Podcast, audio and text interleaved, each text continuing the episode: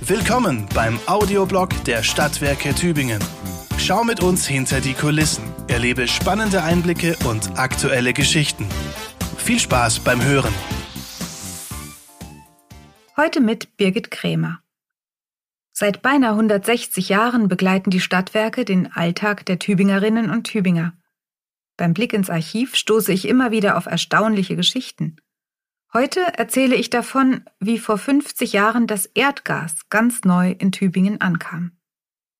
Junge, moderne Menschen voller Energie, wie Erdgas, das sie verwenden, titelte 1969 unser Kundenmagazin Miteinander. Es folgte eine Marketingkampagne, die seinerzeit beispiellos war. Jung, modern, Erdgas? Im Ernst jetzt? Heute gelten fossile Energieträger als überholt. Von ihnen wollen wir gerne wegkommen. Wir diskutieren über klimafreundliches Heizen, über Biomasse, Solar- und Erdwärme und darüber, ob die Gaspipeline Nord Stream 2, die politisch so hohe Wellen schlägt, überhaupt notwendig ist.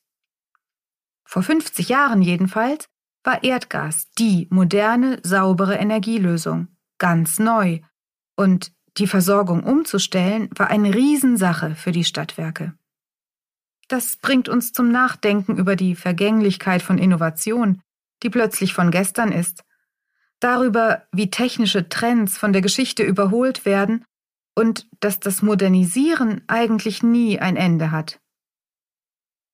Gas, hat man das denn nicht schon ewig genutzt? Schon richtig. Das Tübinger Gaswerk von 1862 war ja die Keimzelle der späteren Stadtwerke. Es brachte Licht in Tübingens Straßen. Ohne Gas war eine ordentliche Straßenbeleuchtung nicht zu haben.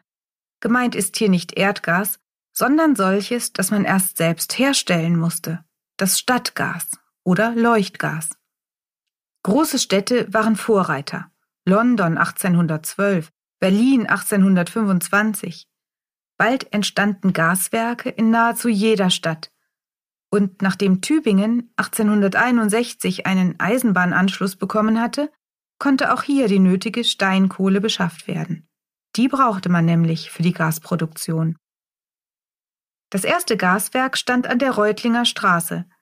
Hier malochten die Arbeiter in der ungeheuren Hitze der Öfen, in denen die Kohle unter Luftabschluss vergaste als ganze 185 Gaslaternen zum ersten Mal Tübingens Hauptstraßen erhellten, wurde das mit einem großen Fest gefeiert.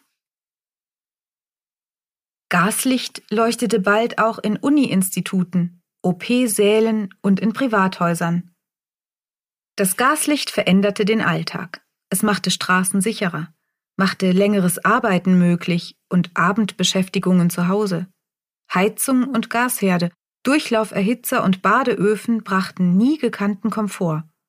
Gaswaschmaschinen, Gasbügeleisen, sogar gasbetriebene Kaffeeröster und Zigarrenanzünder kamen auf den Markt.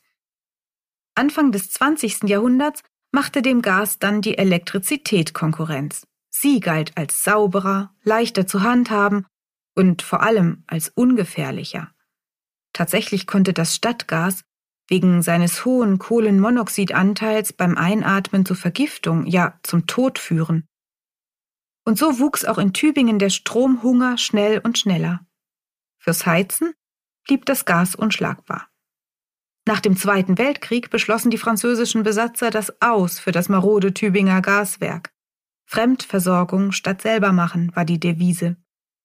Man schloss einen Vertrag mit Reutlingen, und bezog ab 1948 über eine Fernleitung Stadtgas aus dem Reutlinger Werk.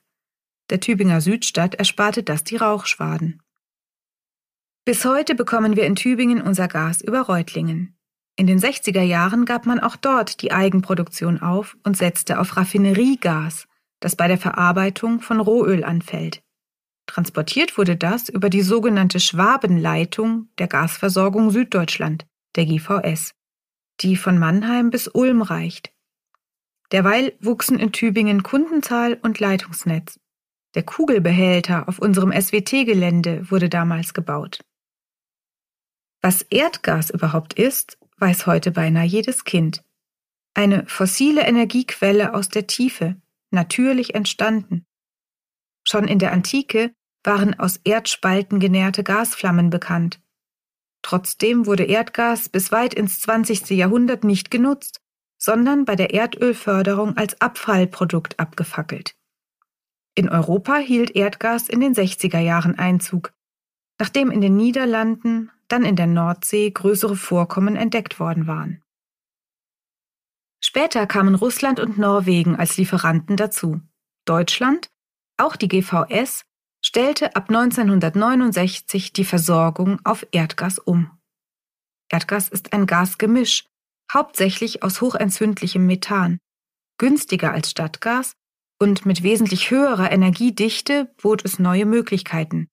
Nun konnte die doppelte Energiemenge durch die Leitungen fließen. Doppelt so viele Geräte konnten angeschlossen werden.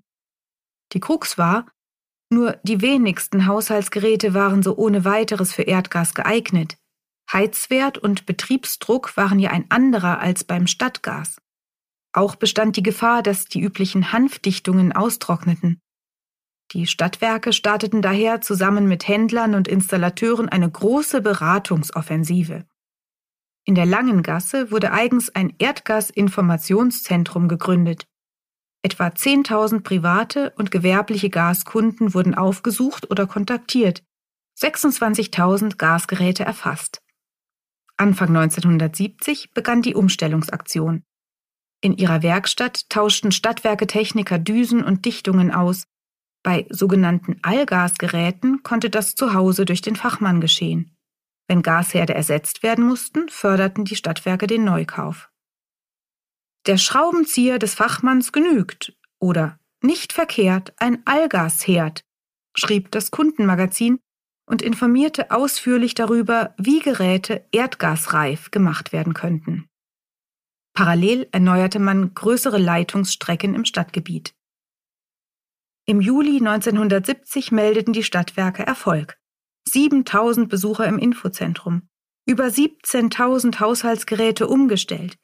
Alles reibungslos und in guter Zusammenarbeit mit dem Handwerk.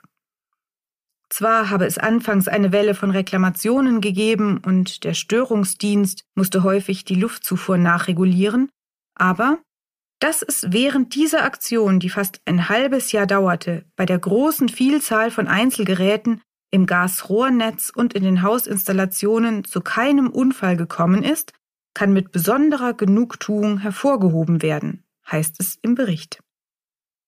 Der angenehme Effekt für die Kunden, die Preise sanken um etwa 10 Prozent.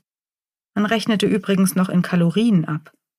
Kochen mit Erdgas in der modernen Einbauküche wurde zum Dauerthema in der Werbung. 14 Millionen D-Mark hatten die Stadtwerke in die Erdgasumstellung investiert. In dieser Zeit des billigen Erdöls durchaus umstritten. Doch mit den bald folgenden Ölkrisen erwies sich die Entscheidung als richtig. Ökonomisch wie ökologisch, denn Erdgas verbrennt mit deutlich geringeren Emissionen. Der Absatz in Tübingen stieg. Allein der erste Großkunde, das Fernheizwerk der Universität, verdoppelte ihn. Schon als Tübingen in den 60er Jahren die Hänge hinauf wuchs, hatte man eine Fernwärmeversorgung geplant, ein neuer Betriebszweig für die Stadtwerke, in dem das Erdgas nun die Hauptrolle spielen sollte. Die Umwelt geriet stärker ins Bewusstsein, und bereits 1981 beschloss der Tübinger Stadtrat ein Energiekonzept, das auf Kraft-Wärme-Kopplung und erneuerbare Energien setzte. Für die neuen Heizkraftwerke und Wärmenetze wurde damals eine zweite Ferngasleitung notwendig. Und heute? Versorgen die SWT mehr als 13.000 Erdgas- und 1.400 Wärmekunden. Ihre gasbetriebenen Blockheizkraftwerke, die Strom und Wärme zugleich erzeugen, tun das unschlagbar effizient und ressourcenschonend. Man wird sie noch eine Weile brauchen. Doch die nächste Umstellung kündigt sich bereits an. Solarthermie, Erdsonden, Wärmepumpen, Biomassekraftwerke, Industrieabwärme. So soll die Wärmeversorgung der Zukunft aussehen. Unsere Kollegen tüfteln derzeit an vielen fortschrittlichen Projekten. Eins ist sicher, um Tübingen klimaneutral zu machen, wird der Schraubenzieher des Fachmanns wie 1970 nicht ausreichen. Gleichzeitig kehrt sich der Trend wieder um, von der Beschaffung aus der Ferne zum Selbsterzeugen vor Ort. Und das so ökologisch wie noch nie. Bis dann irgendwann die nächste bahnbrechende Innovation Einzug hält. Das war der Audioblog der Stadtwerke Tübingen. Vielen Dank fürs Zuhören.